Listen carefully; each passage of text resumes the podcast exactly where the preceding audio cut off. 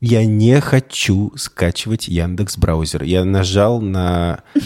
Я нажал в этом поп-апе на закрытие. Я сделал это 20 раз. Не знаю, я реально сделал это больше 10 раз точно.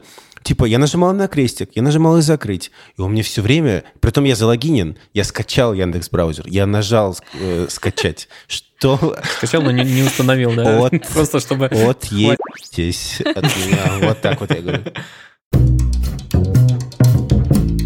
Так, ну, да, я готов, если что, начинать подкаст наш замечательный, который называется «Хоба».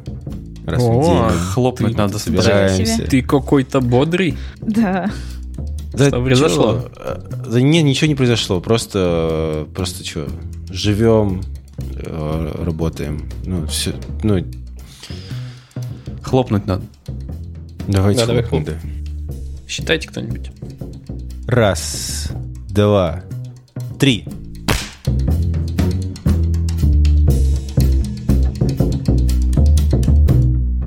Ну, в общем, что произошло? Пишет мне, значит, э, приходит письмо. э, А мы, от, мы э, как будто бы начали подкаст. Это типа модная молодежная история, когда подкаст начинается не с того, что кто-то объявляет, что он начинается, а мы просто как бы начали уже, и флоу идет, и все такое. Да, да, давайте так сегодня. Давай. Продолжай, в общем. Пишет мне, значит, вот по-английски это Laneo, э, ну, типа L-A-N-E-Y. Лейни. Лейни. Пишет мне Лейни, типа, Hi, I'm Laney, Web Development Manager in India, and I work with uh, 100 pl- plus experienced IT professionals who are into Простите, я specialization». не, не, не могу не пошутить, что I am Lenny, Web Development Manager Блин, in India. Я, я, я я перед подкастом думал о том, что тоже, да, may I know if you're interested, но мне кажется, что это как будто бы, как будто бы это Ну, чё- э, Что-то да. э, неэтично. Как будто бы это наблюдение за акцентом, который возникает у ребят э, из Индии. Хотят они того или нет. Не, Я ну, же знаю, не- кажется, одного человека, который индийца, который говорит практически без акцента. Это топ какой-то технологической компании. Я забыл. Сати Наделла?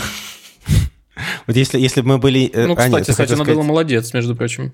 С- Суть в чем? Мне, мне, э, мне пришел спам, а я люблю спам. Я даже подписан на телеграм-канал, который называется «Художественный спам», в котором э, публикуются разные ну, заголовки писем, которые приходят э, в папку спама. Например, «Авточехол. Новая жизнь» или «Женские зимние шапки с натуральным меховым бубоном». Вот. И мне приходит спам, э, который называется website designing. Ник- некий э, web development manager из Индии пишет, что вот э, я работаю с более чем 100 э, опытными IT-специалистами, которые умеют что? Веб-дизайн, веб-разработка, PHP-разработка, WordPress, iOS, Android, e-commerce, Shopify, Magento, Joomla, PPC, SMO, SEO. Короче, э, замечательные Нативная интеграция сейчас Э, э, произошла. как- как- какого-то аутсорсера из Индии, да. И он говорит, э, могу ли я узнать, там, в общем, интересны ли вам такие услуги? И меня почему-то это письмо очень заинтересовало. Я вот подумал, что я ведь реально, то есть этот спам э, не воспринял как спам. Я задумался, может мне пра- правда делегировать свою работу какую-то каким-нибудь индусом? Потому что я вот вспоминаю, что, блин, сайт хобби надо сделать, раз. Заявку на фичеринг в Apple отправить, два. Что там, еще там, там текст какие-то редактировать. Короче, куча работы, которую надо сделать, но до которой не доходят руки. Я, я смотрю на это письмо и думаю, Лейни, кажется, я, возможно, вам напишу ответ на письмо. Вот. У меня есть сразу несколько вопросов. Э, Не потратишь ли ты больше времени на бриф для него? Это раз. И два. Сколько это будет стоить? Во сколько ты оцениваешь собственный комфорт? Но, если честно, 0 рублей у меня есть на то, чтобы делегировать свою работу. Ладно, не 0 рублей. Вот у меня, у меня есть один проект мой, э, в котором я хочу нанять э, одного редактора, и у меня для этого есть э, некоторый бюджет. Вот, этому редактору я скоро напишу, Вань. Э. И, Я понял тебя. э, Короче, вот для этого experience IT profession- профессионала у меня есть бюджет какой-то. Вот. А вообще, конечно, у меня 0 рублей, но комфорт свой в последнее время я стал оценивать действительно в деньгах. Я вот думаю о том, что действительно иногда проще что-то делегировать и сделать человеком, который это дел- умеет очень хорошо, чем мудохаться и, в общем, конопатить самому. Не всегда еще... Ну, во-первых, э, не всегда это удовольствие приносит. а Иногда получается какая-нибудь, не знаю, шарабора, не знаю, приколхозил. Ну, в общем, э, в зависимости от, э, от задачи, которую ты делаешь. Вот, например, вот я в квартире своей, в которой сейчас живу, хочу повесить, скажем так, так называемую экран для проектора, чтобы смотреть кино через проектор. Я, конечно же, позову мастера, который пригвоздит два крюка, на которые мы повесим этот э, экран. Вот. То есть э, То есть Вопрос. делегируешь, короче. делегирую на самом деле, да. Какой-то бюджет у меня все-таки есть. А если говорить Ребзя не про бюджет, а про то, что делегировать это очень-очень-очень-очень страшно зачастую. У вас нет у всех таких опасений? Делегировать страшно, да. Можно небольшую ремарку? Э, Уважаемые представители компании, имейте в виду, что, в общем, кажется, хорошая рекламная интеграция могла получиться, если бы к нам пришли. Или бы, если бы мы вам написали. Делегировать страшно, э, но, наверное, опять-таки можно смотреть на сделанные работы специалистов. Ну, это про, про выбор. Вот у меня как-то так выходит, что я по знакомым ищу. Вот, э, мне нужно было ванну покрасить эмалью, в общем, реставрировать. И у меня э, товарищ занимается производством красок, и у них есть мастера, которые с, с их красками реставрируют. Я позв- очередного мастера позвал, в общем, через этого товарища, и выяснилось, что он вообще мастер на все руки. Он и ванны, ванны реставрирует, и электрику чинит, и обои может поклеить. И я с ним повзаимодействовал, и вижу, что, блин, классный чувак. Вот. Поэтому вот я думаю, что, скорее всего, я ему же и напишу, э, попрошу повесить э, его крюки вот эти вот э, для экрана. Не, ну это ты говоришь про какие-то бытовые вещи, а я у вас спрашивал, наверное, скорее про какие-то профессиональные Рабочие? вещи. Ну да, рабочие. То есть, вот условно, я э, в какой-то момент стал редактором, а до этого был автором. И после этого мне руками нужно перестать писать тексты и начать их читать и говорить человеку, как правильно. И вот этот процесс зачастую совсем не гладкий. И поэтому становится страшно, что он сделает не то, что ты по- потратишь больше времени на то, чтобы его научить, но тут, конечно, нужно смотреть сильно далеко вперед, чтобы ну, себя как-то успокоить, что в итоге тебе принесет профит. Ну, и ему перенесет профит в этом, и, и в этом тоже есть свой кайф какой-то, что ты кого-то. Безусловно, да-да-да. Как будто бы на старте надо заранее э, прям вот очень тщательно выбирать спецов, чтобы такой, такого страха, может быть, не возникало. У меня на одном проекте есть один человек, и когда, ну, и там есть, допустим, это я сейчас абстрактно говорю, не про какие-то конкретные компании и проекты. Вот. Э, Принято. И, вот, да. И мы что-то пробуем делать, и как будто бы сразу э, понятно становится, что вот с этим человеком что-то кашу не сварить. И мы такие, давайте менять его. Вот. И как бы, и вот э, все... В общем, может быть, э, стоит заранее какой-то отбор э, проводить, э, и если вдруг у вас не клеится с самого начала, и есть вот этот вот страх, что там спустя какие-то разы у вас возникает все время дискоммуникация, то, э, может быть, э, менять. Да, да, тут согласен. Мне кажется, что тут даже может быть не столько дело во внешнем в чем-то, ну, как менять человека или искать кого-то подходящего, сколько еще в тебе самом, потому что чаще всего это же твой внутренний какой-то нервяк. Ну, у многих бывает вот этот перекос с тем, что сложно делегировать, потому что, ну, сюда, наверное, перфекционизм замешивается и все остальное. Ну, вот мне кажется, что у меня такое было, а потом я в какой-то момент просто словила э, это прекрасное ощущение того, что ты не хочешь что-то делать, и такой, блин, я типа не один работаю, у меня есть команда, и просто все, что ты не хочешь делать, ты можешь дать другому человеку. И такая, иди-ка сюда, юный подаван. Это так приятно. Эм, Причем, Маша, причем для этого человека... А Маша слушает, кстати, нас? Нет. Поэтому... Причем, причем, мне кажется, для, для э, людей, которым ты делегируешь, это тоже может быть приятно. Потому что Ну, для них это может быть свежо, это для них может быть какая-то новая Но- задача. но- Э, Да, новый да, опыт. да. возможность поработать с тобой, например, потому что, ну, мне кажется, бывает такое, что с нами хотят работать. Думаешь? Да, я, я уверен, они с тобой. Мне кажется, очень многие хотят работать, потому что с тобой классно работать. Спасибо, Дарья. Отель, а ты... э, У тебя были когда-нибудь подаваны, которым ты что-нибудь делегировал в QA? Это автотесты твои? У меня сейчас есть Джун. О, И да, в целом я на самом деле просто тоже какой-то момент, как и Аня, понял, что ему можно какую-нибудь монотонную херню сплавить. вот и добрый. А ты его как-нибудь, ну, типа, развиваешь, не знаю, фидбэк. Тут, тут же важно, на самом деле, фидбэк реально давать. Да я просто не, не, не, не считаю его каким-то своим подчиненным. Он просто мой коллега. И я иногда просто как бы как э, равного коллегу прошу что-нибудь сделать. Ну, а когда у меня структурно, есть подожди. главная задача. Ты же, ты его руководитель? Или у него Нет. другой руководитель? А, ну вот, все понятно. Нет, я не руководитель. А кто его руководитель, получается? Тим у нас ваш? есть, у нас есть, да, тимлит. М, мгм. И, ну и просто это приятно, когда он, да, ну, типа, есть какой-то человек, который может, если что, подстраховать, ну, под- по- помочь. Ну, как бы здесь вопрос ведь, э, наверное, вот в этом страхе делегации, это типа вопрос в доверии просто. Э, Если у вас химия между вами есть, если ты точно понимаешь о том, что от этого человека можно ожидать и как он это сделает, то и страхи все пропадают, очевидно.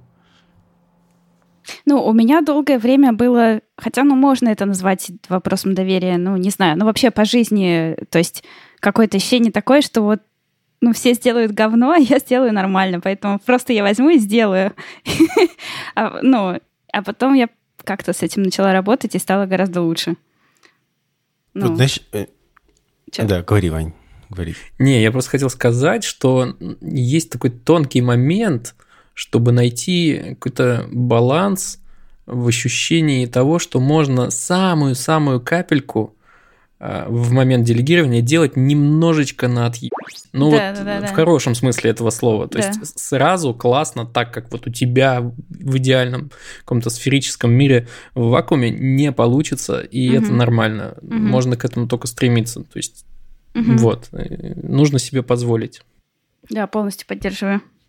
Да, и позволить, э, что может получиться говно, и это тоже будет решением задачи.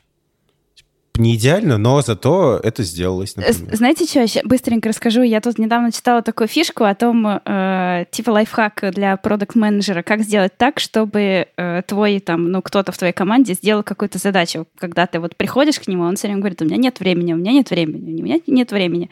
Короче, нужно взять и сделать эту задачу самому. Просто ужасно, отвратительно, но сделать самому. И принести ему и сказать, привет, я сделал. И тогда он увидит это и скажет, что за говно ты сделал, и переделает. Я что-то такое тоже читал. где-то в одном месте. Прикольно. Гениально. Это, Приходишь, это приходишь такой с камешком и говоришь, я сделал. Дополню Аню. В том месте, где я это читал, там э, это подавалось под видом того, что у каждого специалиста есть какой-то зуд про то, что когда он видит, что его работу сделали, сделали херово, он такой, блин, чувак, я сейчас все сделаю нормально. И он берет и делает. И это такая э, своего рода манипуляция, что ли, такой вот э, запрещенный прием, которым иногда можно, видимо, пользоваться. Все так. Я так понимаю, что делегирование один из способов еще и не выгореть. Вот. Было ли у вас такое, что вы из-за невоз- неумения делегировать, э, что у вас жопа горела? Да слушай, тут, тут ведь э, это только можно, на- наверное, ретроспективно понять. То есть в момент, когда у тебя все горит, и ты горишь, и мир в огне, и ты на велосипеде еще едешь и балансируешь, ну, ты не понимаешь, что это вот от того, что ты не делегируешь. Если бы ты мог делегировать и вообще рассуждать на эти темы, наверное, ты, собственно, и делегировал бы. Э, потом, задним числом, ну, наверное, да, какие-то вещи, да, просто стоило отдавать и на откуп другим людям, и, ну, не так сильно за них переживать. Мне кажется, так, мне... чтобы я прям выгорал, и такого не было. Мне, мне кажется, что у меня прям такого не было, но это интересный вопрос. Вот я сейчас думаю, у меня было точно такое, когда э, слишком, ну, много задач, и вроде как, ну, то есть как это же должно, наверное, происходить? Все, там есть какой-то объем задач, потом их становится слишком много, и ты такой, ага, вот здесь бы не помешало еще одного человека бы иметь. И ты идешь к кому-нибудь, договариваешься, ну-ка, дайте мне еще одного человека. И вот у меня затык все время вот на этом моменте. То есть я не могу пойти и сказать, дайте мне еще одного человека. Ну, сложно с этим как-то происходит. Mm. Ну, то есть это не умение делегировать, это не умение, не знаю, ну, наверное, если ты бы посчитала, мне кажется, тебе было бы... Смешной. У Адели очень смешной звук клавиатуры, ощущение, что он бухгалтерские накладные вводит. Простите. Ой, кстати, кстати, блин, мы же так модно и молодежно начали выпуск, что не представились. Я Ваня, например. Я Далер. Я Аня. А я Адель. А еще с нами нет Льва, который обычно говорит, что вам нужно немедленно прямо сейчас поставить нам оценку, лайк, оставить коммент там, где можно это сделать, например, в Apple подкастах. Поэтому я только что сказал это за него. Продолжаем. Э, Ань, мне кажется, что когда ты посчитаешь все, тебя очень очень уверен, мне кажется, у тебя прибавится максимальная уверенность, потому что, чуваки, мне нужен этот человек, потому что вот вот вам расклад по цифрам. Ты знаешь, да, ты знаешь меня уже нормально. Знаешь, когда нужно предлагать посчитать. Сейчас будет маленькая нативная интеграция. Динь! Мы совсем забыли, что наши э, кореша из подкаста Fogix несколько раз уже э, рассказывали о нашем подкасте, а мы все никак про них э, и не рассказываем. Поэтому ищите, пожалуйста, это на всяких подкастных платформах. Там Сережа Кузнецов и Вах Махарадзе рассказывают вам о происходящем в IT, особенно про гаджеты. Динь! Интеграция закончилась. А, я, я кайфую от того, что я вот сейчас э, создаю вокруг себя сеть, э, сеть э, контактов, контактов полезных. Это знаете, как мем такой есть знакомые моих родителей сантехники, юристы, э, бухгалтеры, э, там, полицейские, врачи и так далее. Э, мои знакомые. Баристы, дизайнеры. Там, Продюсеры. Продюсеры, да. Да, все так. Вот, но я пока еще не дошел до того, чтобы использовать какие-нибудь сервисы с помощниками, типа Want, например. Слушай, я про такой даже впервые слышу. Угу. Это, это российский локальный сервис или международный какой-то к нам это, пришел? Это, это российский, по-моему, даже в Москве он был организован. В общем, суть в том, что там есть... Э, ты, ты платишь... Это подписочный сервис, ты платишь э, какую-то денежку, э, там есть разные пакеты, и тебе каждый месяц вот у тебя будет персональный помощник, который поможет тебе с какими-то задачами. Ты можешь там, не знаю, попросить его Э, обувь отнести в ремонт, или там э, рассортировать какую-нибудь таблицу с кучей данных, э, оттранскрибировать текст. Вот, и тебе с этим помогут. У меня подруга просто пользуется этим сервисом, и она говорит, что это прям лучшее вложение mm. вообще. Прикольно. Знаете, что я вспомнил? Я понял, что я никогда не смогу делегировать. Ну-ка. А, сейчас, не знаю, как в каких других городах, я думаю, в крупных, в общем и целом, это распространено в Москве э, популярен сервис, ну, не один даже, клинеров. То есть ты приглашаешь к себе человека, который тебе за какую-то сумму э, убирает квартиру или комнату, или только окна, например, может помыть. И вот если с окнами и еще все ок, то доверить уборку вообще ну, моего жилища я, наверное, не смогу, потому что я сильный какой-то задрот в плане вот это лежало здесь, и именно вот так, и, ну, то есть свой организованный хаос я прекрасно знаю. А вот чтобы человек, ну, как-то что-то складывал, перекладывал, нет, я не готов почему-то. Это прям какая-то очень личная вещь. То ли Коля мне рассказывал, то ли я где-то в Фейсбуке читал, что вот в Клине, такой сервис по клинингу, там э, кто-то попросил вот оставить расположение уточек в ванной именно таким, каким оно было. Вот, и уборщицы, клинерши за этим очень пристально следили. То есть, возможно, ты можешь сфоткать идеальное состояние твоей комнаты, чтобы они потом в конце сверялись. Найди 10 различий. А потом на каком-нибудь форуме внутреннем будут э, обсуждать, что вот у меня такой клиент был занутый. Да, смотрите, как ебл. А тут как будто бы тоже можно, знаешь, пойти через э, создание каких-то э, ну, плотных связей, что ли, с, э, с этими специалистами. То есть вот э, пользоваться услугами только одной, одного клинера, скажем так. И у тебя просто какие-то человеческие доверительные отношения возникнут, и потом, может быть, это будет просто не то чтобы членом твоей семьи, но каким-то там ближним кругом, скажем так. Ну, это тоже в тему, конечно, вот это твоих контактов. Э, мне очень нравится, что у людей есть, типа, мой стоматолог или угу. там моя маникюрша, у многих есть косметолог, семейный врач. Да, типа человек, который по дому помогает, мой сантехник. Так это прикольно? Да. У так вас, победим. У вас есть кто-то вот такой мой? Ну, ваш, в смысле. Хм. Водитель. Э, водитель. Водитель у тебя есть.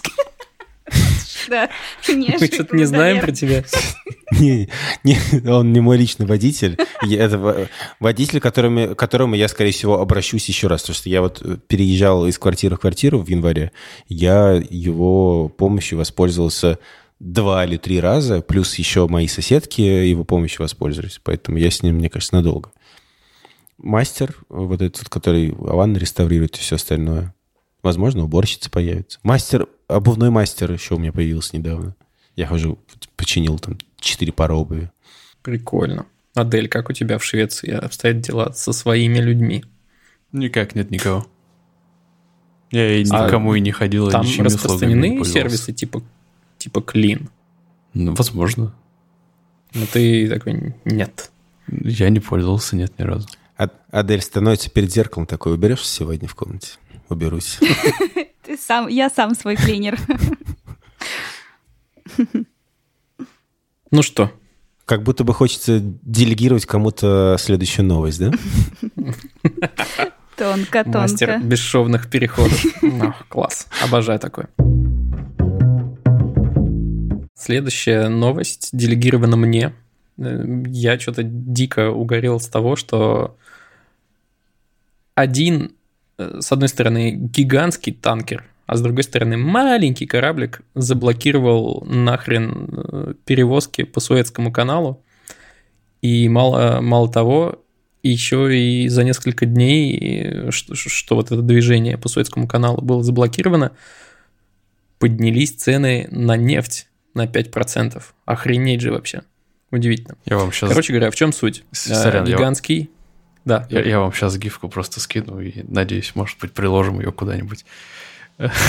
Понравилось это. На Patreon, да? Ну, может быть. Короче, там, где э, Остин Пауэрс пытается развернуться в коридорчике, только вместо него поставили этот танкер. Да, собственно, суть новости в чем? Гигантский контейнеровоз Ever Given. Кстати, у меня большие вопросы к названию, типа данный. Кто-то, кто-то, кто-то проебал. Короче, он называется Evergreen. Нет, Evergreen — это перевозческая компания, а судно называется Evergiven. А, все понял, ладно. Вот. Короче, эта шняга гигантская, 400 метров в длину, села на мель в самой узкой части Советского канала и сделала пробочку из всяких грузовых судов, нефтяных танкеров и всего такого. И вот уже с 23 марта, получается, два дня, э, он, он блокирует там движение. Э, а случилось это потому, что м- пыльная буря в Египте, прикиньте. И, и чё, и чё? И, и что, что? Нанесла пыль, ну, и он сел на мель? Не, не, не настолько сильная пыльная буря. А было бы смешно. Нет, конечно. А, плохие погодные условия, видимость херовая, и он просто немножко не так сманеврировал. Вот. Блин, любопытно, кстати, что в 2021 году в мире, ну, таком уже, типа, технологичном и всего такое, есть два канала, панамский и суэцкий, которые, собственно, обеспечивают ход всех судов торговых там из э, Азии в Европу и, и все такое. И, блин, это такое узкое место, и на самом деле вот всего лишь одно происшествие, и все раком стало. Суэцкий канал 10% э, от всех э, грузоперевозок мировых обеспечивает. Вообще просто безумная цифра. Слушайте, такую можно красивую теорию, эту конспиративную построить. Так, так, так. Ну, если, если, значит, э, вот это, там же выросли цены на нефть, да? А что, если это, короче, специально, и, значит, какому-нибудь водителю этого судна дали взятку, и вот... Петрович разворачивает. Да, да. Слушай, да вполне может быть, и на, на этом могут сыграть э, всякие ребята, которые любят шорт, шортить и все, все такое. Э, купили там за столько, продали за столько, вообще.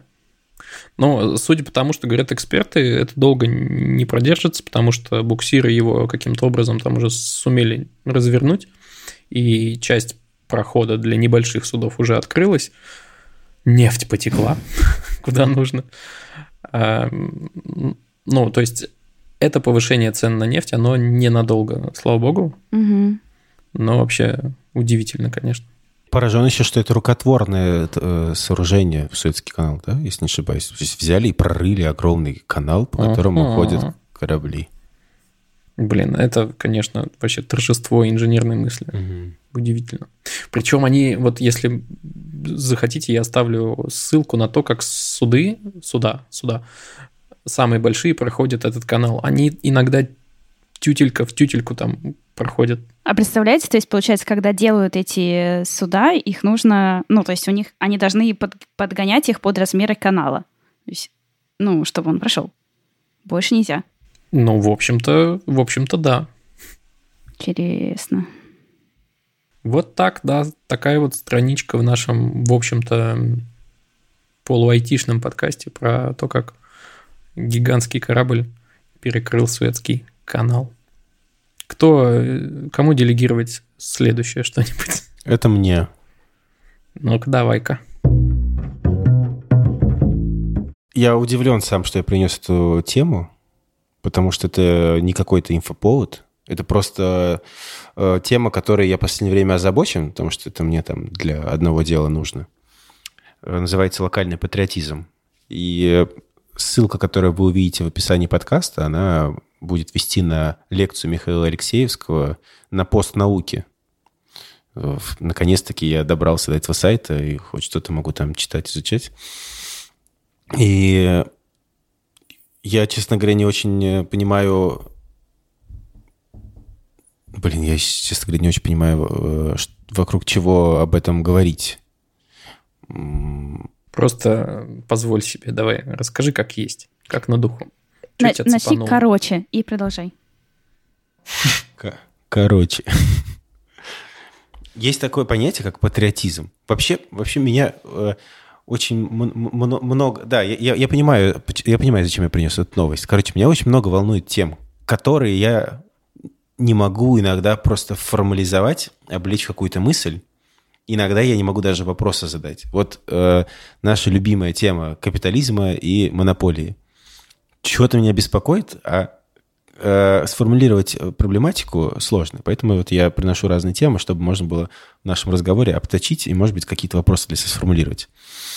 Э, я э, для одного дела, в общем, э, изучаю тему локального патриотизма. Что такое вообще локальный патриотизм? Ну, патриотизм, это понятно, да, это какая-то любовь к какой-то своей, ну, грубо говоря, родине, там, к стране, городу, к району, может быть, не знаю, к, к этнической своей группе, к нации.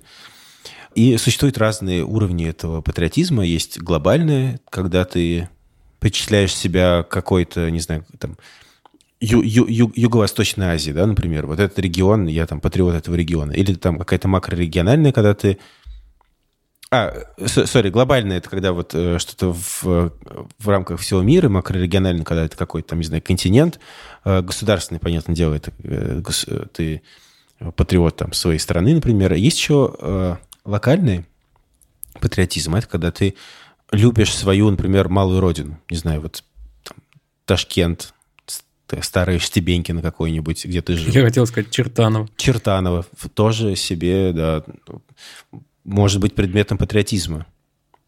И вот в этой статье, э, в, в, э, я не, не смотрел лекцию, я только расшифровку пока читал еще.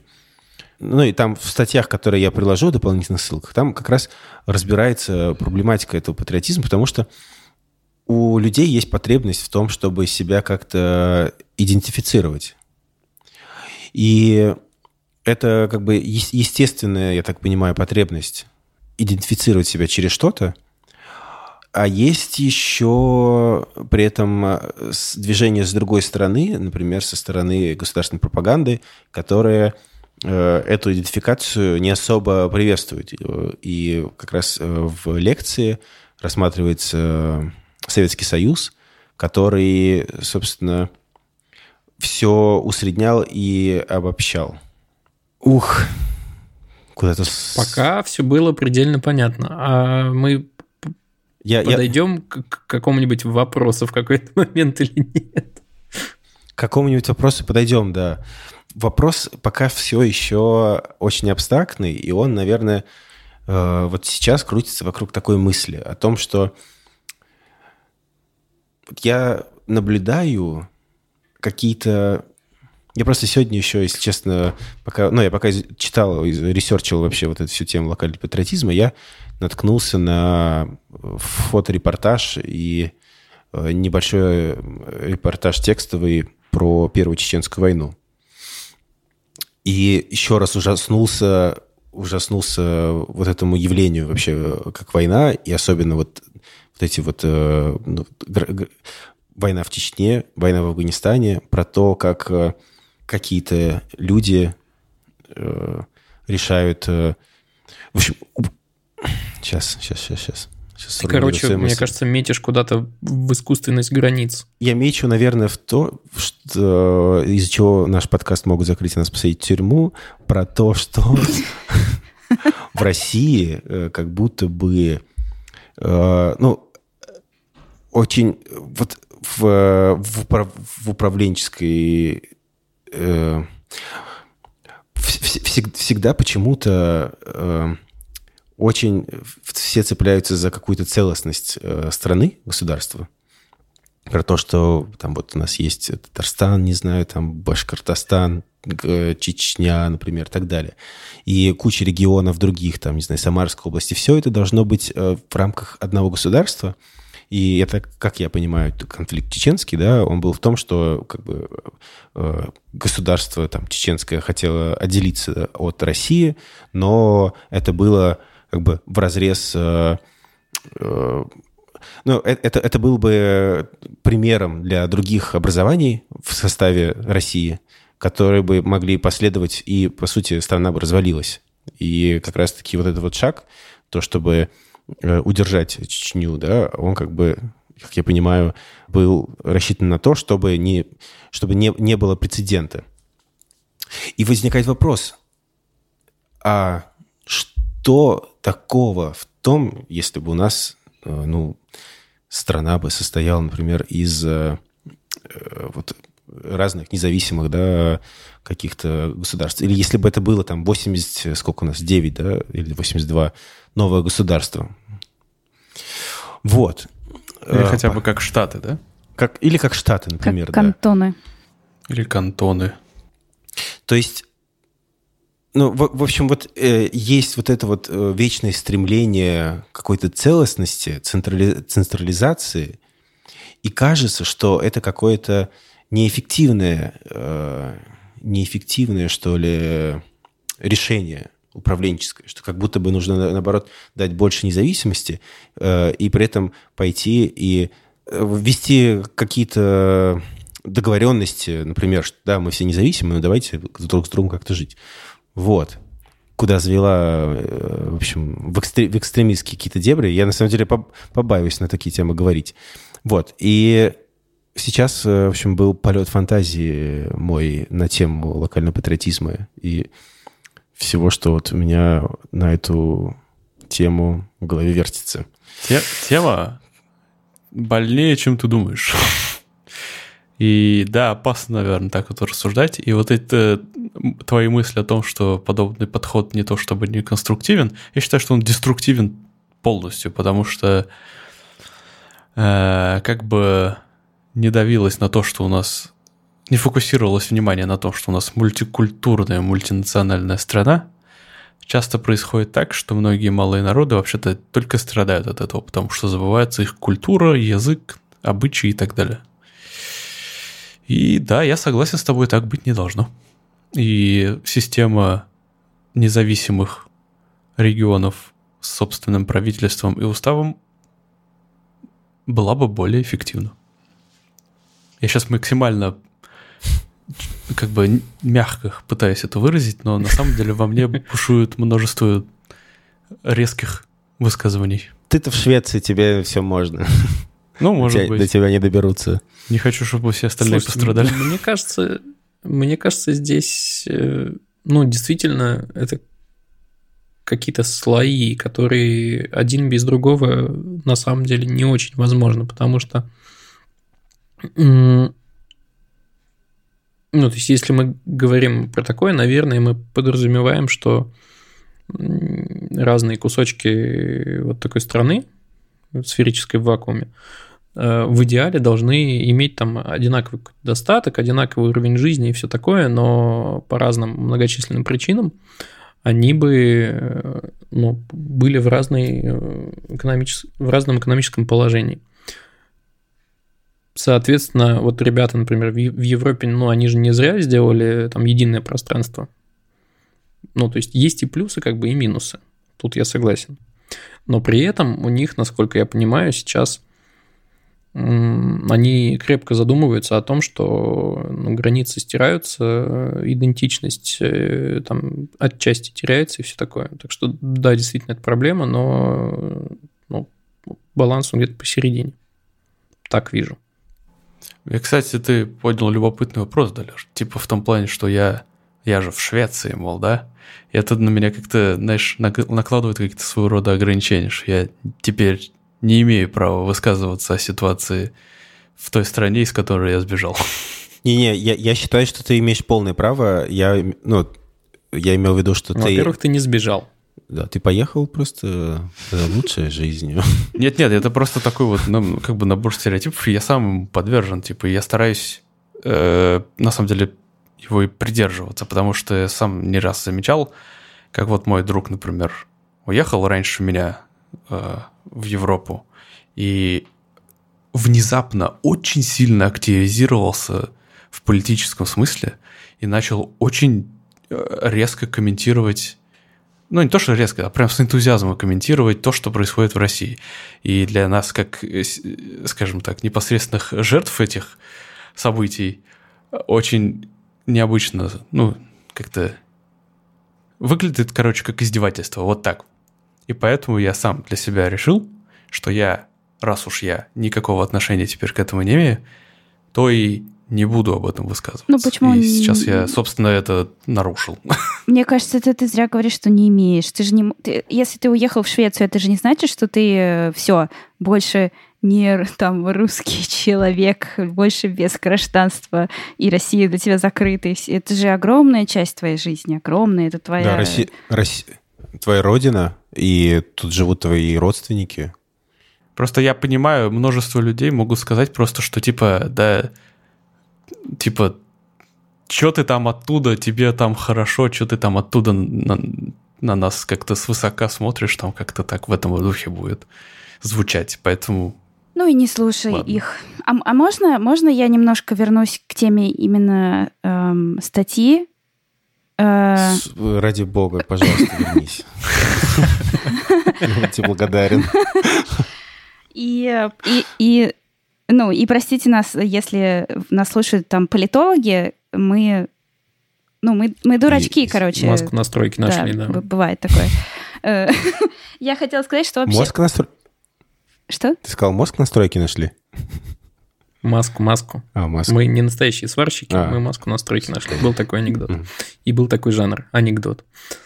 Когда-то давно. А теперь у нас только мемы. Мемы лучше анекдотов, я скажу. Так. Кстати, анекдоты — это же тоже мемы, на самом деле, по сути, да?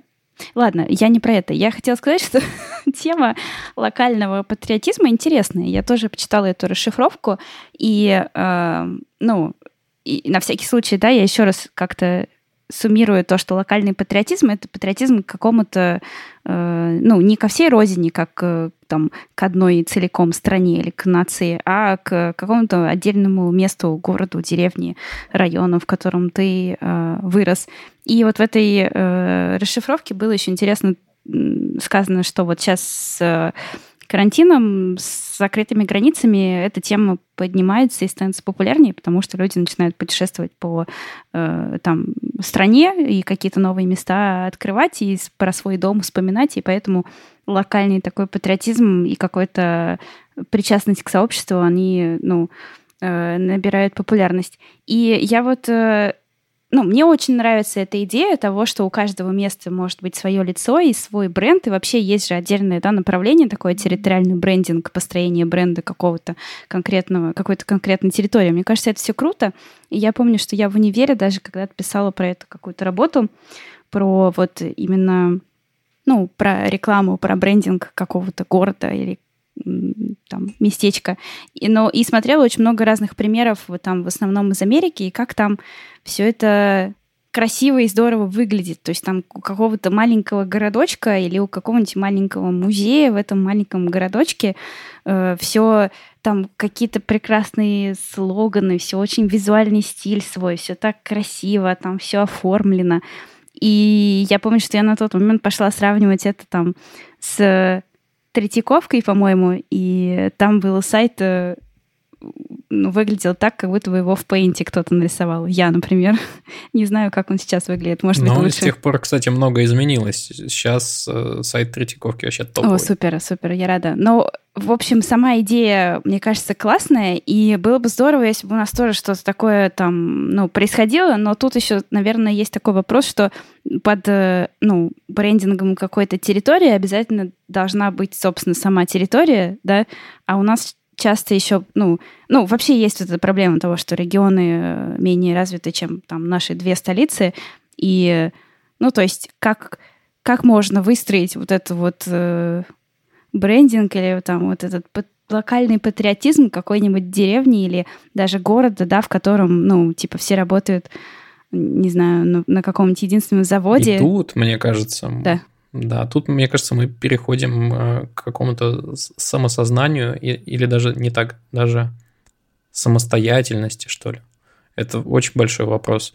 Ну, То есть ты, там, живя э, там, условно в каком-то регионе, ну, так или иначе, мне кажется, думаешь о том, что вот все так централизовано, какие-то есть э, указы сверху, из центра, и, и- вот это все, а на самом деле, ну, стоило бы ну, в каком-то обратном порядке думать, э, использовать там, местные ресурсы, местные проблемы, чтобы...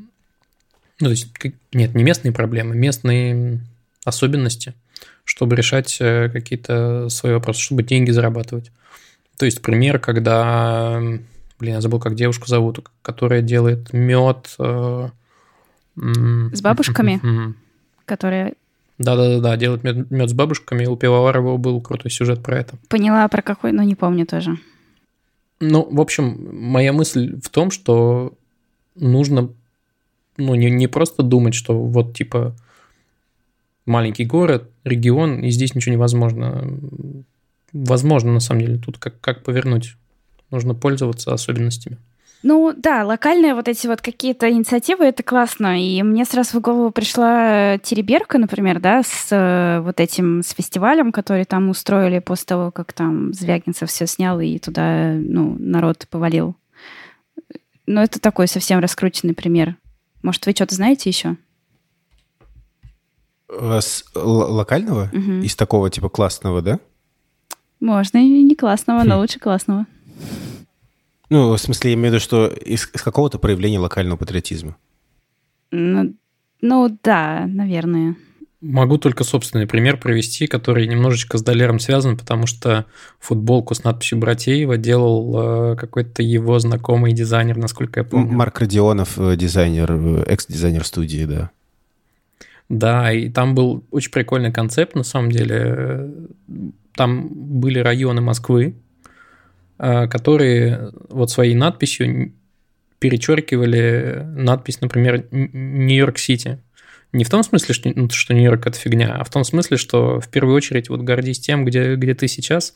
И это было задизайнено так классно, что, ну, ну, то есть это визуально прекрасно. И в такой футболке очень прикольно ходить. И меня там несколько раз спрашивали, о, а что это, а как это, а что это?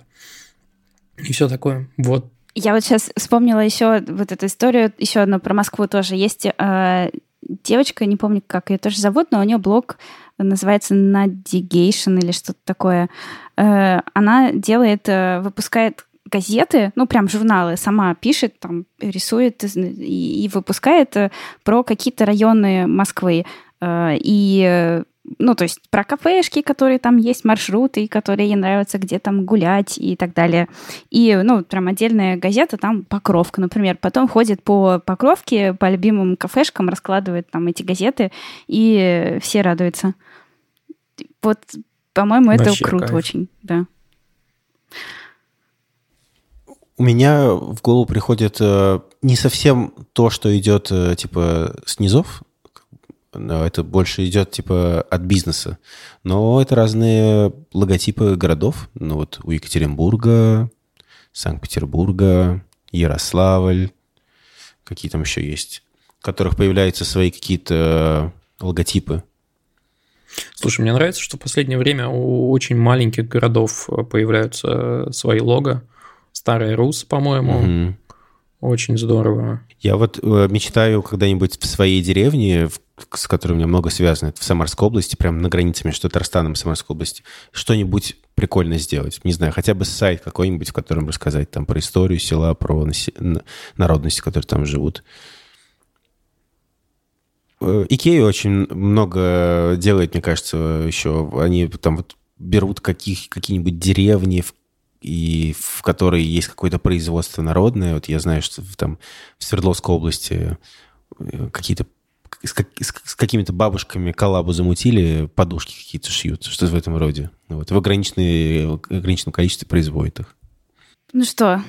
Слушайте, знаете, что еще? А что? Вот я могу пример опять же привести. Эм, думаю, что если бы, например, у Тулы, в которой я собираюсь поехать в конце апреля, был какой-то свой э, более четкий бренд, чем Тульские пряники. пряники Калашников, наверное, ну, то есть я с большим интересом туда бы поехал, просто потому что у меня где-то в фоне всегда было бы, ну, вот это ощущение э, какое-то концентрированное. А так мне вот сейчас э, придется куда-то залезть на какие-то непонятные сайты. Я вот сейчас уже открываю и пишу в гугле Тула, и, ну, то есть я вижу такие странноватые сайты, странноватые фотки, при том, что сама Тула сейчас в последнее время развивается очень круто, там стало здорово, туда больший поток туристов, в том числе из-за ковида, конечно, но, короче, прям кайф.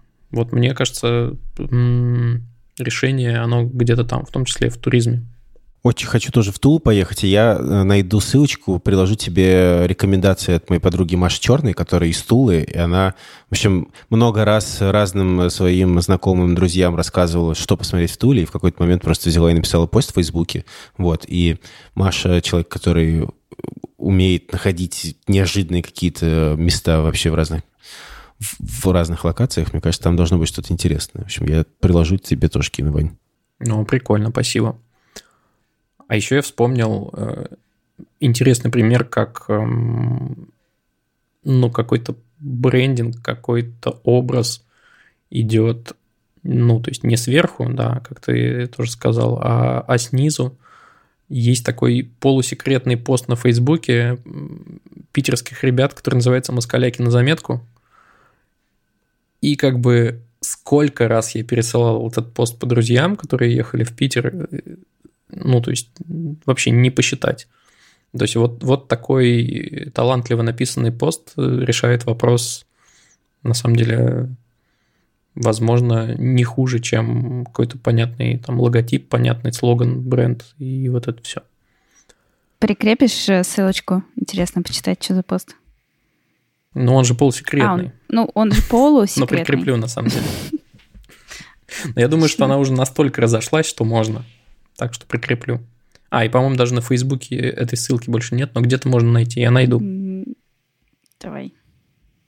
И на этой прекрасной ноте делегируем следующую новость. Да? Ты сама делегируешь? Я, да, сама себе. Вот так вот я делегирую задачи.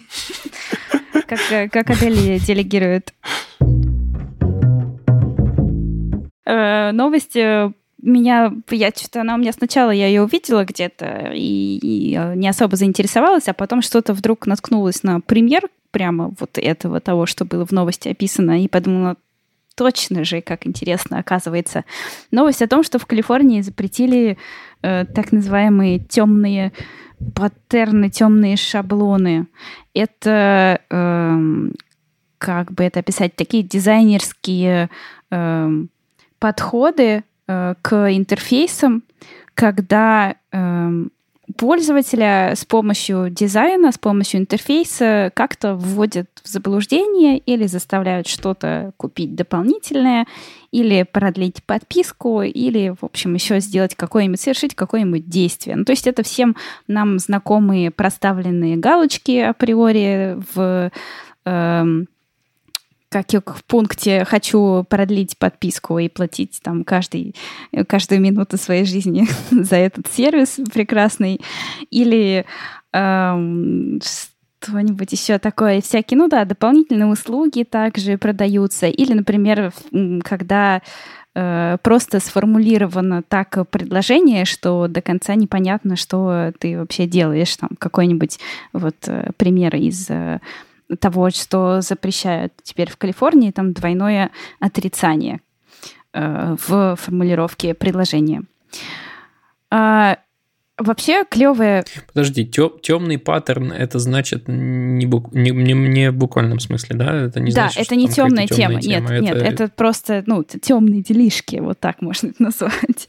А, я да, понял. да, то есть это Хорошо. любые дизайнерские решения, которые тобой манипулируют для какой-то покупки. Ну, то есть Здесь тоже, конечно, тонкая грань, да, потому что вообще-то, ну, любой продукт, в общем, тобой как-то манипулирует, потому что хочет, чтобы ты что-то сделал. Но здесь имеется в виду именно такое, ну, э, прямо, прямая манипуляция, вот да, с этими галочками или с тем, что когда важная информация выделена светло-серым там цветом, и ты ее не видишь, э, ну, или когда цветом подсвечивают. А вот слушай, интересно. Угу супермаркет, ты заходишь в супермаркет, и там все так разложено, чтобы ты пошел сначала сюда, прошел по этому угу. проходу, увидел эти стеллажи, угу.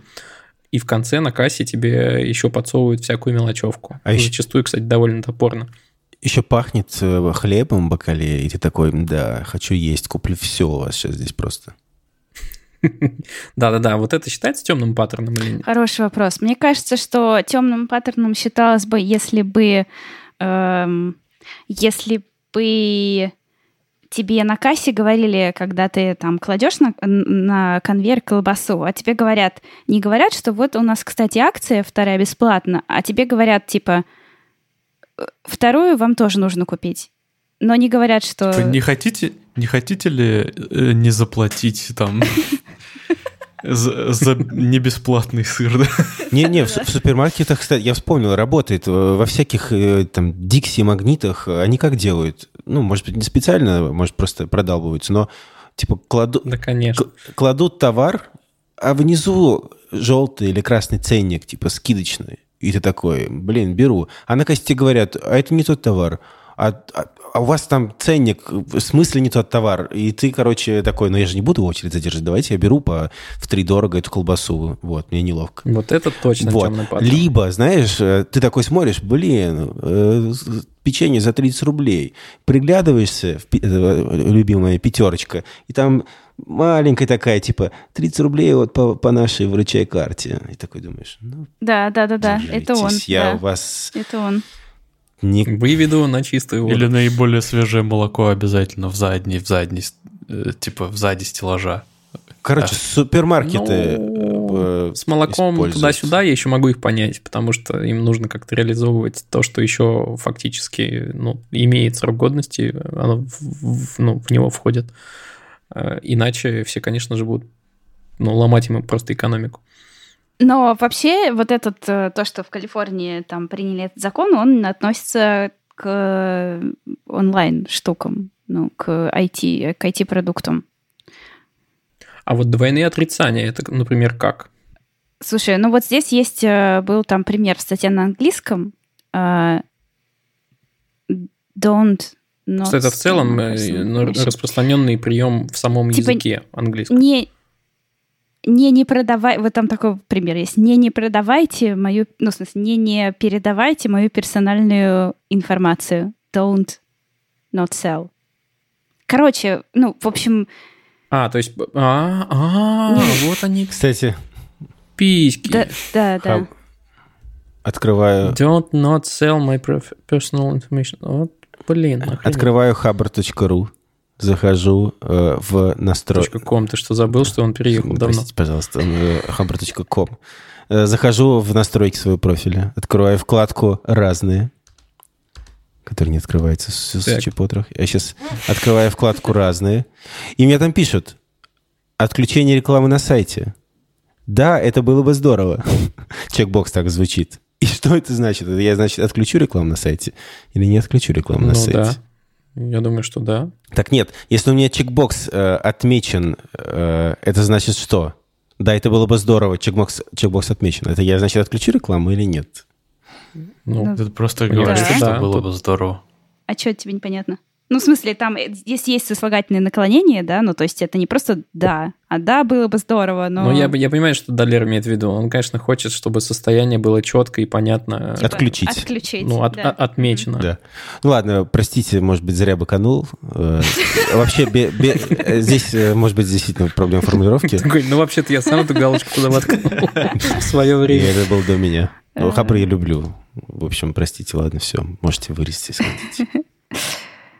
Ну, в общем, на самом деле, мне кажется, это отличная инициатива, хотя, ну, то есть, хотя она тонкая, да, здесь есть моменты того, что действительно называется, ну, что действительно считается вот этим темным паттерном, но я сама, когда на такое, ну, наталкиваюсь, где-то я прям, ну, раздражаюсь, когда вот э, недавно было, э, я тут писала пример, да, э, на сайте Ростелекома э, оплачивала интернет, и там вообще, там сразу стояла внизу галочка незаметная, что я хочу купить э, еще страховку на недвижимость. И э, сумма за эту страховку, она была автоматически добавлена в сумму интернета, и в сумме интернета не было написано, что это не сумма интернета, а это сумма интернета плюс страховка. То есть она просто стоит, то есть типа, хотите оплатить интернет? Там, 450 рублей. Я такая, окей, хочу. А потом, если галочку убрать, то там будет 400 рублей. Ну, то есть вот Это зашквар. прям настолько, да. Ну, ну. И э, такое, конечно, плохо. Я вспомнил еще одну дичь. А, Я же тут, ну не тут, на самом деле, довольно давно я вам уже рассказывал, что я взялся рисовать свое генеалогическое древо, и вот есть, наверное, самый популярный сайт на эту тему а, под названием myheritage.com, и эти гады а, разграничивают понятие аккаунта и учетной записи. То есть у тебя, по сути, под эм, одним аккаунтом может быть несколько учетных записей, насколько я понимаю. И в какой-то момент я подумал, что я просто воспользовался их спецпредложением попробовать э, бесплатно платные фичи на некоторый период. И, естественно, галочка э, стояла, что соглашаясь на это, ты потом будешь платить. Но я поставил себе reminder в календаре, зашел, отжал галочку, но отжал галочку в учетной записи, а не в аккаунте. Прикиньте, и с меня списали что-то довольно крупную сумму в 300, что ли, евро, что-то такое. Я тут же написал, конечно, в Тинькофф, сказал, что это вообще похоже на наеба. Они говорят, э, ну давай мы сейчас тебе вернем, но ты с них получи какое-то от поддержки ну, письмо, что да, это неправильно, они ввели тебя в заблуждение. Э, и причем вот я им написал, и, видимо, ну, это довольно нередкий случай, потому что они ответили мне почти мгновенно и сказали, да-да-да-да-да, все хорошо, сорян, так бывает, пока, не держи зла, типа. Нормально. То, то есть, ну, типа, один из тысячи не заметит, блин, например, и у них... Ну, да, да, да. А у них там вообще-то многомиллионная база.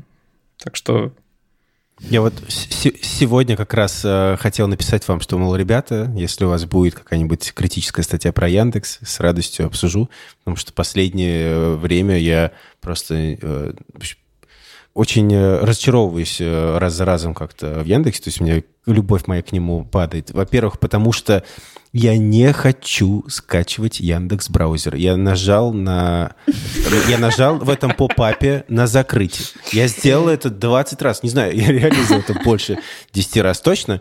Типа, я нажимал на крестик, я нажимал и закрыть. И он мне все время... Притом я залогинен, я скачал Яндекс браузер, я нажал э, скачать. Что... Скачал, но не, не установил, да? Вот, Просто чтобы... Вот естесь от меня. Вот так вот я говорю.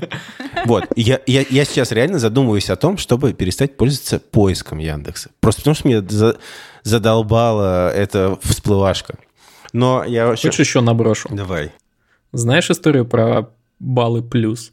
Вот, О, я да. как раз хотел про них рассказать. В Твиттере Константина Коновалова я встретил математика от, от Яндекс.Маркета. Я прям офигел, я сейчас цитирую.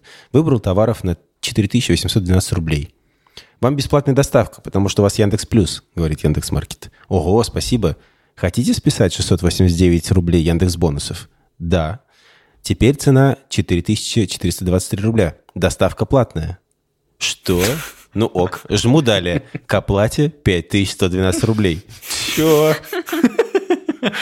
Слушай, они там очень сильно намудрили с этими Вообще баллами. Просто. По сути, ты в итоге...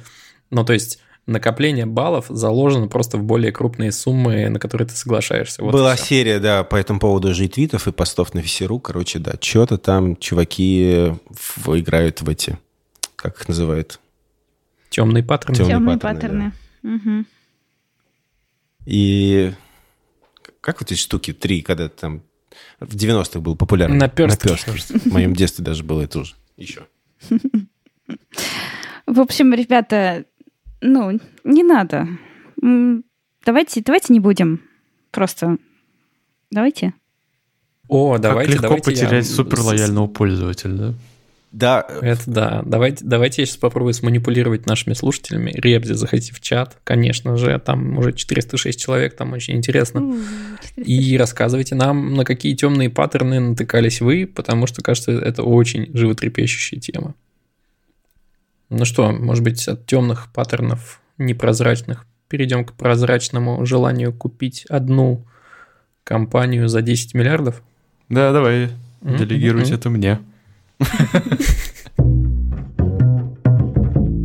Да, замечательная новость, э, что многими любимый сервис для общения, который на самом деле позиционировался как геймерский, но, по-моему, уже пытается сам как-то из этого вырасти, наверное. Э, потому что это хорошая альтернатива групповым чатам, типа того же Zoom. В общем, всеми нами любимый сервис Discord очень заинтересована купить компания Microsoft. И она готова распроститься с 10 миллиардами долларов ради этого. Ранее ходили слухи, это, это тоже слух, но ранее еще ходили слухи о том, что действительно владельцы Дискорда ищут, к кому бы компанию продать. А нет, хорошей жизни ищут? Или им нужны, там, например, Ну, то есть у них все плохо, или они ищут инвестиции, чтобы развиваться и стать еще круче? А, интересный вопрос. По собственным ощущениям не могу сказать, что у них все плохо. У них огромная юзербаза, которая только растет. Благодаря карантину у них... А, я слышал, что когда вот это вот а, происходил вот этот бум, когда выросл, выросли акции Zoom и прочих подобных компаний, Discord тоже зацепило, и он тоже подрос там очень неслабо, типа на десятки процентов. Я не знаю, зачем они хотят их купить, но причины могут быть разные, вплоть до личных каких-то. Ну, как? В любом случае, э, я, честно говоря, на самом деле не поддерживаю эту херню. Почему? Ну, ну, потому что это очередной раз приводит к тому, что монополия возникает. Ну вот знаешь, как будто бы GitHub на пользу пошло, что их Microsoft купил. И с GitHub ничего вроде пока плохого не случилось, а только наоборот. Растут и всякие фичи прикольные пилят. И бесплатно сделали э, приватный репозиторий О. для всех. Ну, но есть Наконец-то еще... появился смысл им пользоваться. Есть же еще пример со скайпом. А, скайп уничтожили, да. Но я, я, диванная аналитика от меня. Э, у Microsoft же целая экосистема всяких э, бизнес этих инструментов. Ну, у них офис, ну, тот же Teams, Teams Office 360, да, To-Do и прочее. Ну, в общем, я думаю, что Discord... Discord представляет какую-то определенную аудиторию, возможно, пользователей, которая еще пока не стала клиентами Microsoft. Это как Atlassian купил Trello, по сути, он определенную группу пользователей в свою экосистему включил, которые через Trello в какой-то момент смогут начать пользоваться э, этими богом проклятые джиры и конфлюенсом. Вот. Не, я, я при этом понимаю, что действительно выиграют игроки, скорее всего, наверняка от этого, потому что, ну, у всех пользователей там Windows или Xbox, наверное, mm-hmm. появится возможность пользоваться сервисами Discord как-то более-менее плюс-минус нативно. Mm-hmm. И это, конечно, круто, но я просто с точки зрения вот независимого бизнеса хотел бы, чтобы Discord остался независимым. Угу.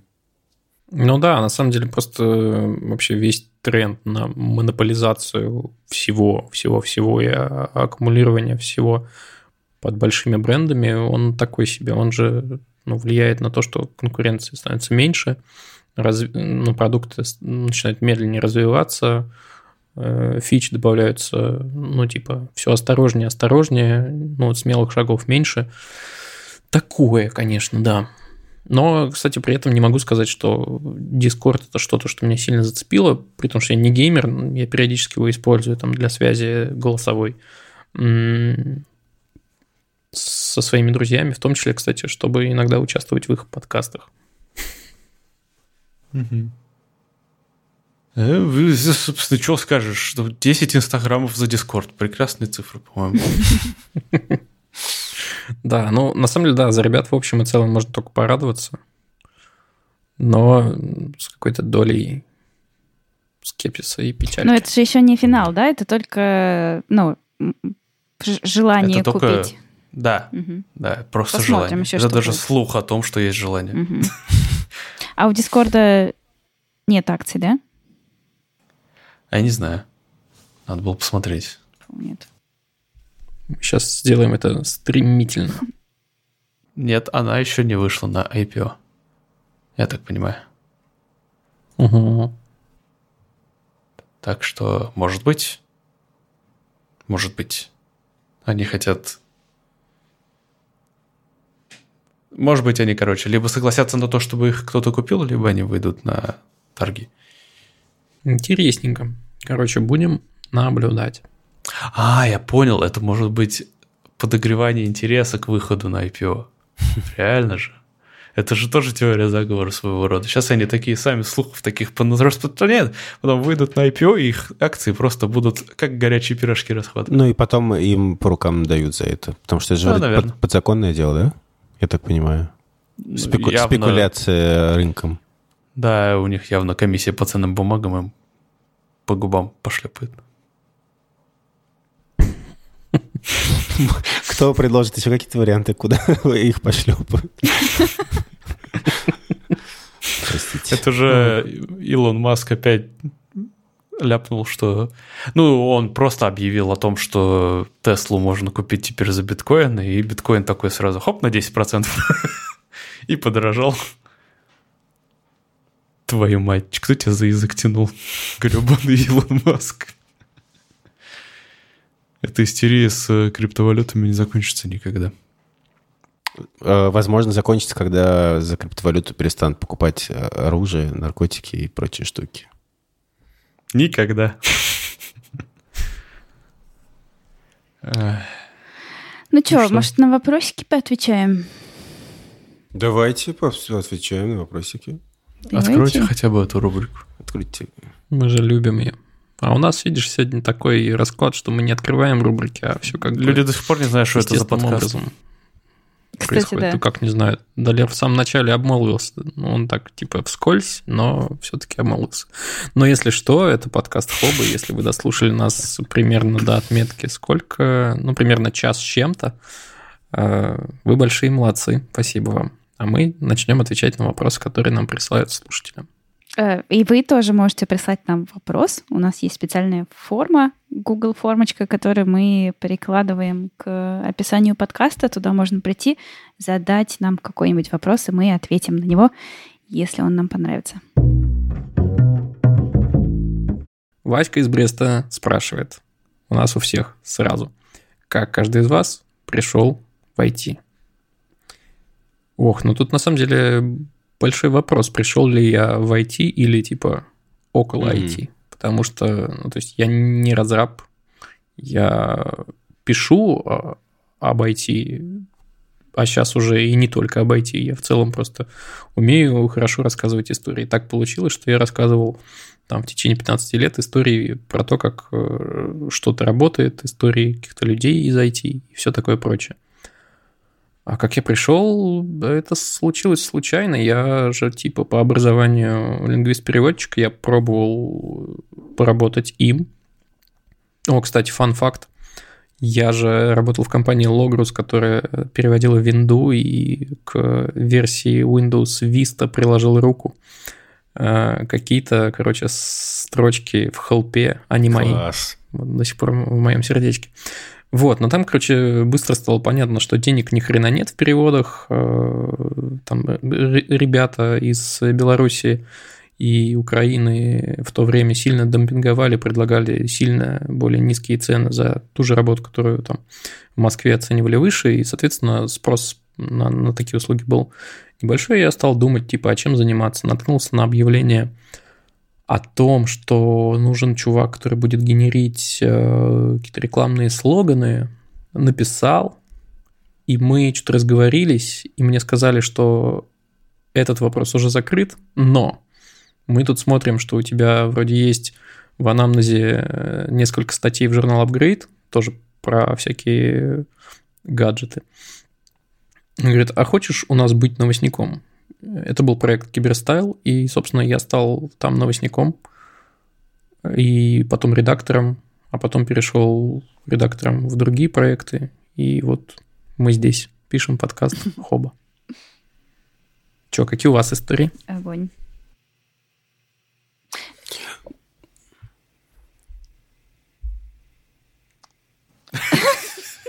Неловкое молчание вообще. Прошу, Анна. Вы первая. Э, Я хотела Мы делегируем это тебе. Отлично. Э, Я сейчас вот э, думала и вспомнила интересную вещь о том, что э, я, когда училась в университете, я очень не хотела работать в IT.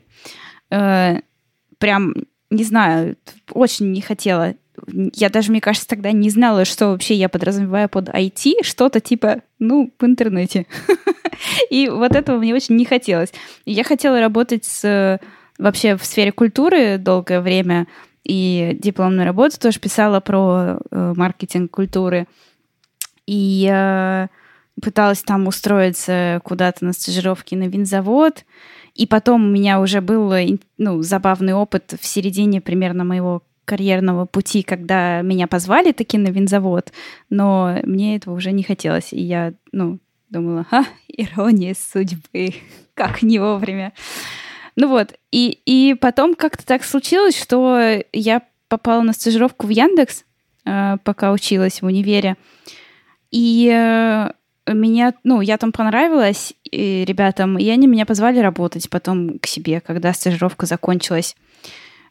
И я пошла туда, в общем, и как-то так с Яндекса все и началось. И после Яндекса уже везде, где я была, все было связано с IT. Вот так вот. М, У меня, Хм, прикольно. у меня как будто бы это было с детства предначертано.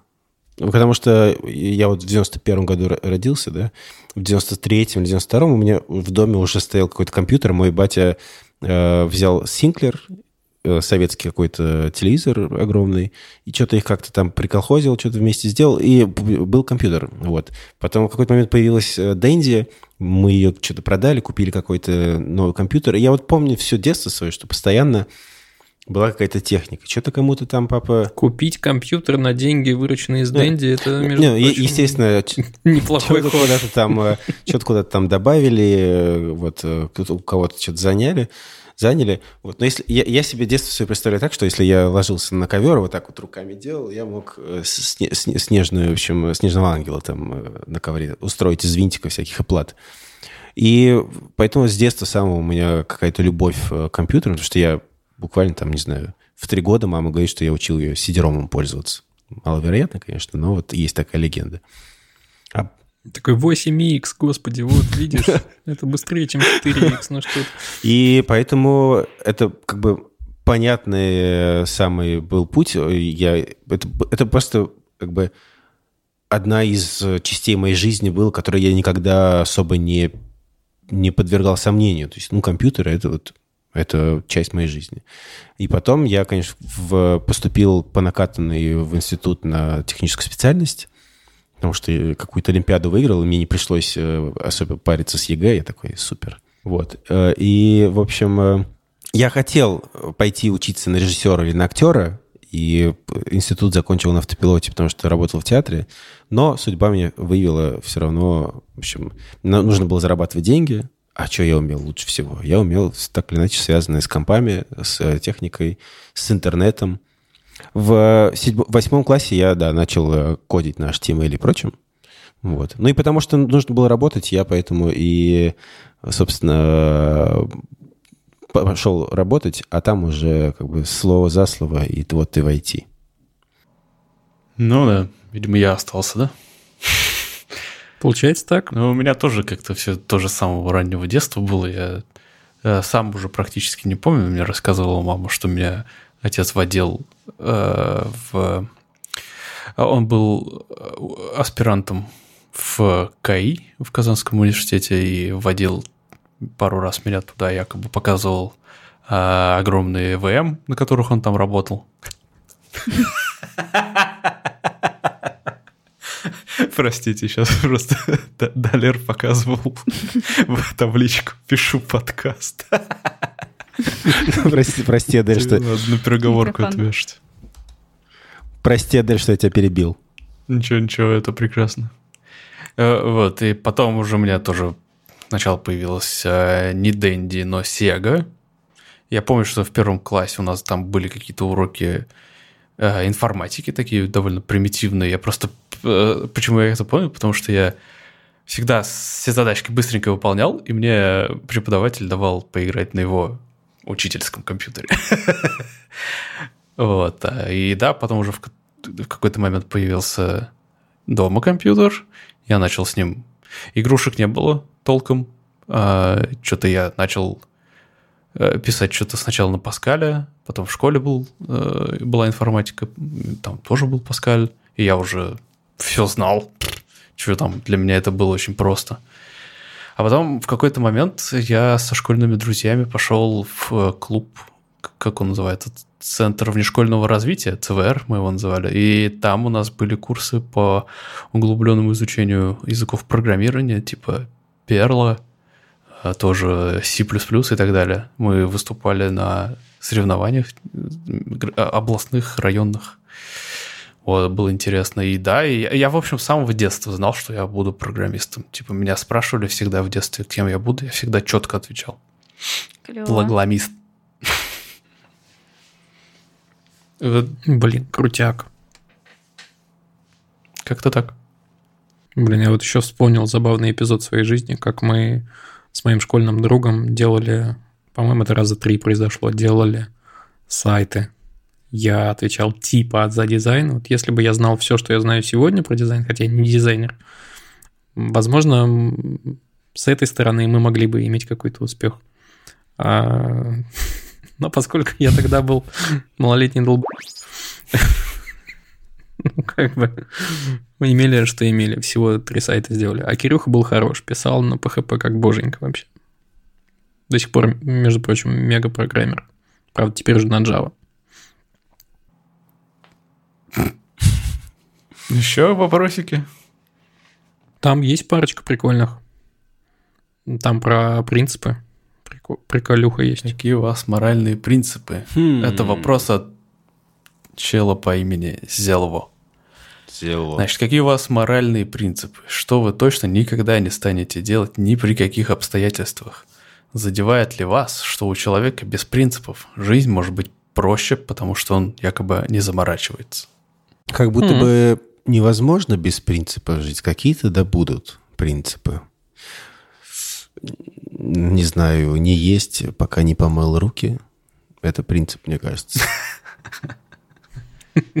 Вообще, Я думаю, многие могут привести в пример кого-нибудь типа вечернего М, небезызвестного.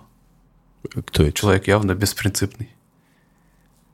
Соловьев. А, все, да, я...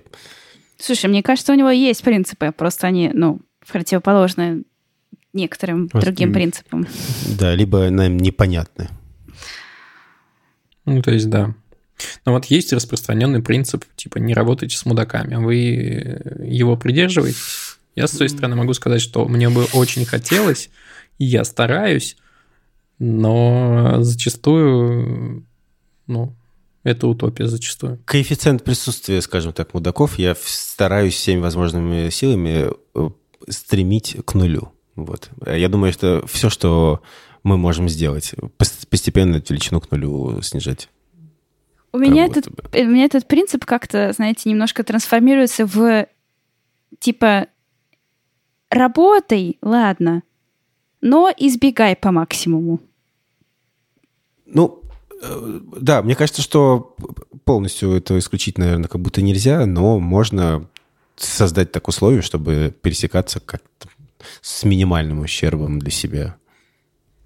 Мне кажется, что, ну, мне кажется, что у меня есть какой-то базовый принцип доброты, если можно так сказать. Ну, то есть я базово пытаюсь и всегда, ну, всегда, всегда пытаюсь быть доброй к другим людям, внимательной, осторожной и бережной. И, ну, то есть в любых, в любых Мгм. ситуациях э, думаю про других.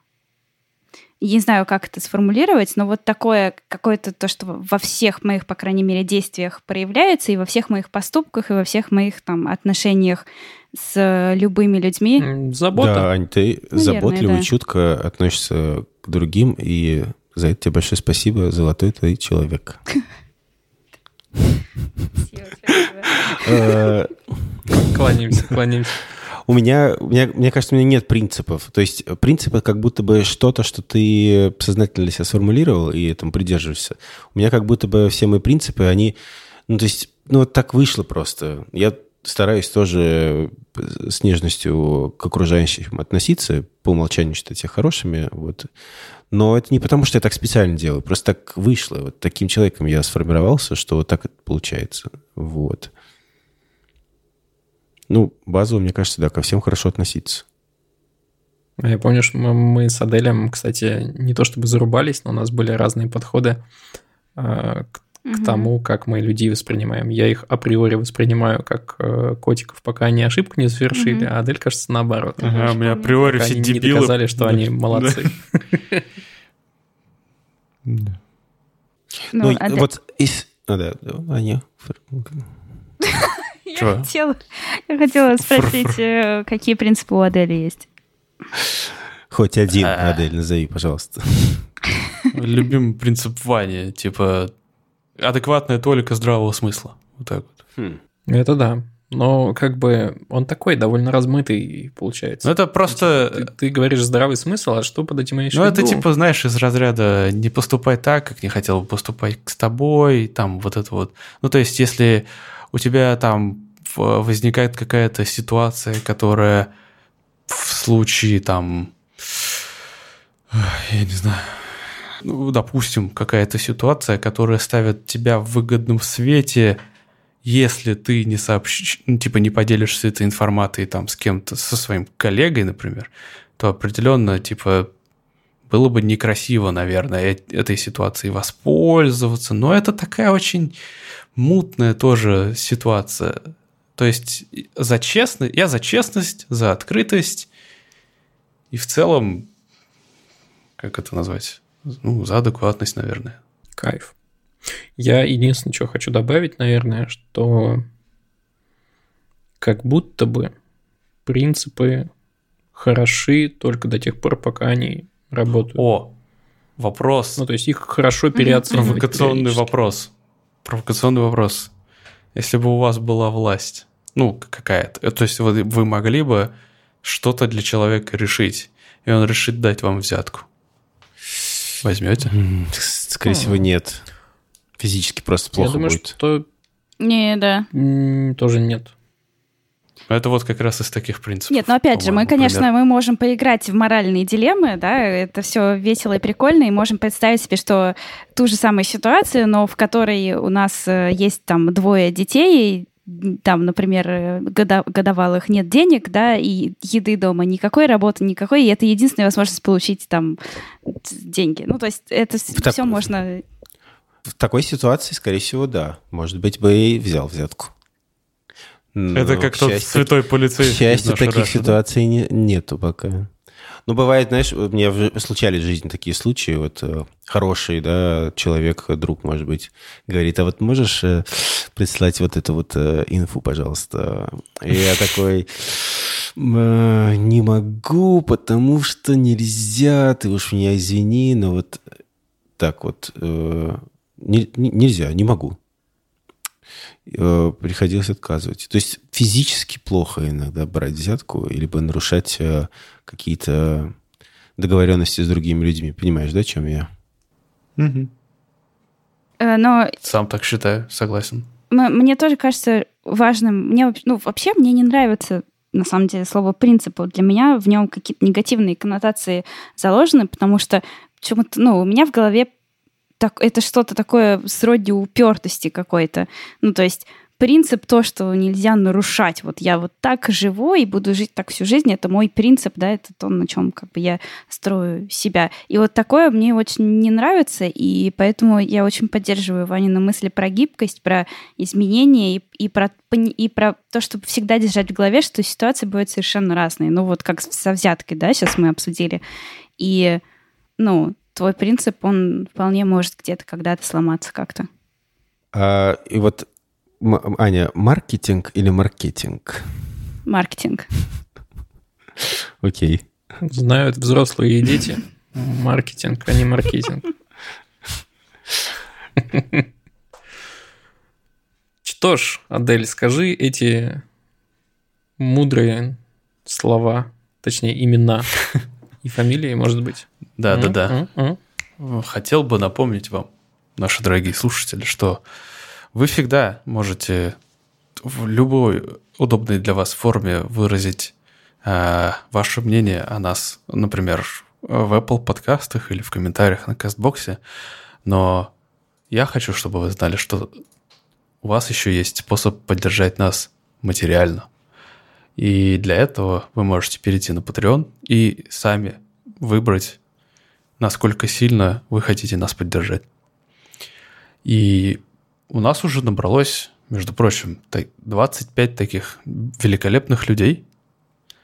И я хотел бы зачитать их имена вслух. И так как у нас есть соревнования, я хочу побить свой рекорд. То есть в прошлый раз было 24 человека, и я зачитал их имена за 26 секунд. А ты засекаешь? Подожди, ты Челлендж засекаешь, accepted. да, время? Нет. Мы давай засечем. Нет, засекай. Да мы Ну, сейчас, сейчас да. мы засечем. А, на старт. Внимание. Подожди, подожди, А. подожди, подожди. Давай я лучше сам засеку. Ну потому ладно, что давай. рассинхрон будет. Итак, большое спасибо Денису, Евгению Воскесскому, Александру Ляну, Евгению Звягину, Карине, Наде Мальцевой, Роману Долинкевичу, Анкл Соке, Владу Должевскому, Владу Сазонову, Боровскому Богдану, Михаилу Шлягеру, Никите Акимову, Паше Пастернаку, Роману Долинкевичу, Александру Кудинову, Алексею Савину, Александру П, Алентане Делимиковой, Бородовичу 21, Диме Гири, Фердаеву Самуродову, Мариане Кожевниковой, Владиславу Рыжову и Дмитрию Иванову Том Браунд. Кстати, 22 секунды. Спасибо, дорогие патроны наши. Простите, что могу как-то чьи-то имена неправильно прочитать. Сами понимаете, накал страстей.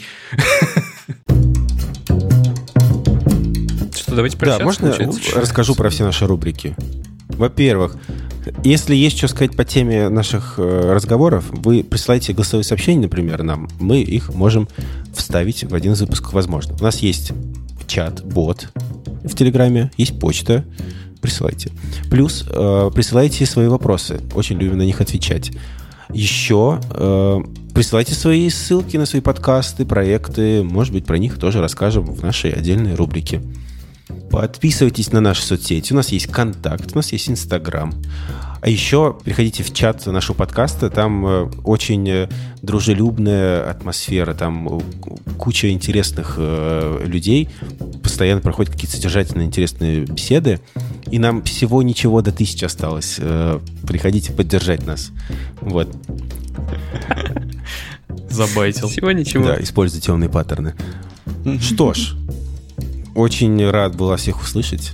Берегите себя. Всего вам хорошего. Покеда. Пока. Пока. Пока.